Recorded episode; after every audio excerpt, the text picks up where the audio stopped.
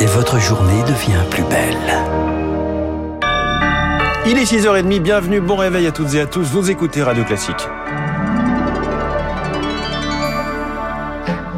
La matinale de Radio Classique avec François Geffrier. Et à la une ce matin de votre journal Charbonner, le rappel à l'ordre d'Elisabeth Borne. Il faut baisser notre consommation d'énergie et les entreprises aussi doivent s'y mettre. Message en substance d'Elisabeth Borne hier aux rencontres du MEDEF. Guerre en Ukraine, changement climatique, la première ministre demande aux patrons de s'y mettre pour anticiper plutôt que subir. Si nous agissons collectivement, nous pouvons surmonter ce risque de pénurie. Mais si chacun ne prend pas sa part, ou que toutes les hypothèses défavorables se conjuguaient, nous serions amenés à imposer des baisses de consommation. Si nous devions en arriver au rationnement, les entreprises seraient les premières touchées. Une principale menace, le gaz utilisé comme arme de guerre par la Russie en réponse aux sanctions européennes. Le prix du mégawattheure est déjà au-dessus de 1000 euros. Il faut donc passer à la sobriété, seule manière d'éviter des coupures, selon le consultant Pierre Loubrenac de SIA Partners. Pour éviter une coupure généralisée, ce qu'on appelle un blackout, il y a de nombreuses parades. Et alors, il y a une graduation des parades. La première, c'est d'abord d'interrompre des gros consommateurs industriels pendant une demi-heure, trois heures. Et ça, ça concerne pas du tout les particuliers. Là où ça peut commencer à concerner les particuliers sont dans des situations de froid extrême et donc de déficit de production. Les coupures en fait seraient très partielles. On peut par exemple euh, baisser la tension. En fait, ça va pas changer grand chose. Si vous avez des chargeurs d'ordinateur portable ou de téléphone, bah, il chargera un petit peu plus lentement. Mais le spectre d'une vraie coupure brutale, ça c'est très très peu probable. Ce serait dans des cas euh, extrêmement graves qui sont pas du tout prévus euh, à l'horizon de l'hiver qui arrive. Pierre Lebrunac, interrogé par Eric Kioch, autre levier, le marché européen de l'énergie, la présidente de la Commission Ursula von der Leyen promet une réforme. Les ministres européens de l'énergie se retrouvent à Bruxelles le 9 septembre prochain. Et on y revient euh, dans le journal de l'économie et à 7h15 avec Emmanuel Vargon, la présidente de la Commission de régulation de l'énergie. C'est notre star de l'écho aujourd'hui sur Radio Classique. Et la guerre en Ukraine sur le terrain, une offensive lancée dans le sud du pays, dans la région de Kherson, ville tombée dans les premiers jours de la guerre.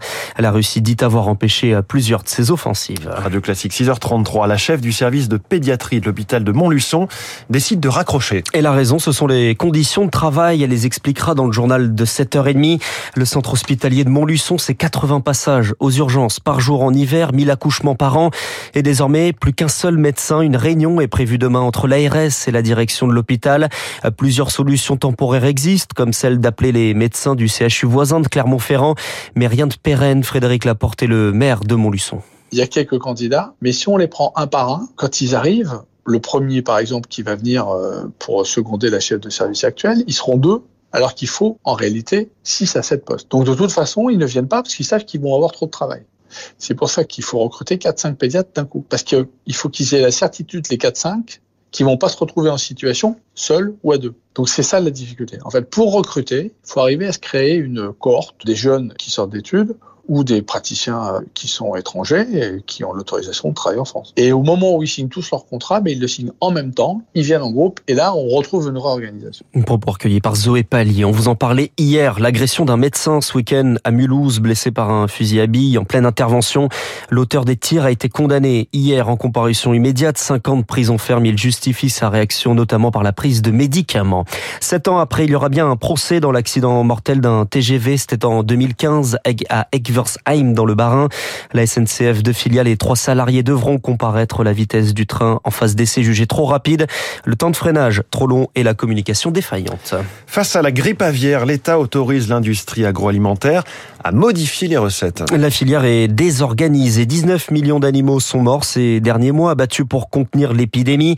Les difficultés d'approvisionnement se multiplient. Les industriels vont donc être autorisés à changer les recettes. Chloé Juel, sans toujours l'indiquer. Ce sera bientôt le cas, par exemple, pour la rillette de canard. L'étiquette une partie de la viande et ou du gras de canard pourra être remplacée par l'étiquette de la viande et ou du gras de poulet. Avec cette réserve, le produit final devra contenir un minimum de 40% de viande de canard et 20% de gras de canard. Même dérogation accordée par l'État pour les ingrédients issus de volailles et certaines denrées fabriquées à partir d'œufs. Tout ceci est évidemment très encadré. L'étiquette dérogue devra apparaître sur ces produits et ces dérogations seront validées au cas par cas. Pour chaque recette, la répression des fraudes devra donner son feu vert et cette validation aura une durée maximale de trois mois. De quoi rassurer également les consommateurs, ne sont pas concernés les produits labellisés sans OGM, issus de l'agriculture biologique, élevés sans traitement anti antibiotiques élevés en plein air ou origine France. Les précisions de Chloé Juel. En Irak, la capitale Bagdad est en plein chaos. Des affrontements ont eu lieu dans la zone verte, cette zone ultra protégée de la capitale irakienne. Le palais présidentiel envahi hier, suivi de tirs d'armes automatiques et d'obus de mortier. Pierre Collat, le bilan fait état de 15 morts. C'est l'annonce de la démission de Moqtada Sader qui a mis le feu aux poudres. Le leadership du pays a remporté la majorité aux élections législatives à l'automne dernier. 73 sièges sur 329. Il fallait former une majorité, ce qu'il n'a pas réussi à faire. Cela fait donc presque un an que l'Irak n'a pas de gouvernement. La tension ne cesse de monter au sein du pouvoir chiite. En juin, Sader avait fait démissionner ses députés. Depuis un mois, ses partisans campent devant le Parlement qu'ils ont envahi fin juillet, entraînant des échauffourées, des échauffourées avec des blessés. L'annonce hier de la démission du leader a servi d'étincelle. Il déclare se retirer définitivement de la vie politique. Ses partisans ont tout de suite laissé éclater leur colère, envahissement du siège du Conseil des ministres.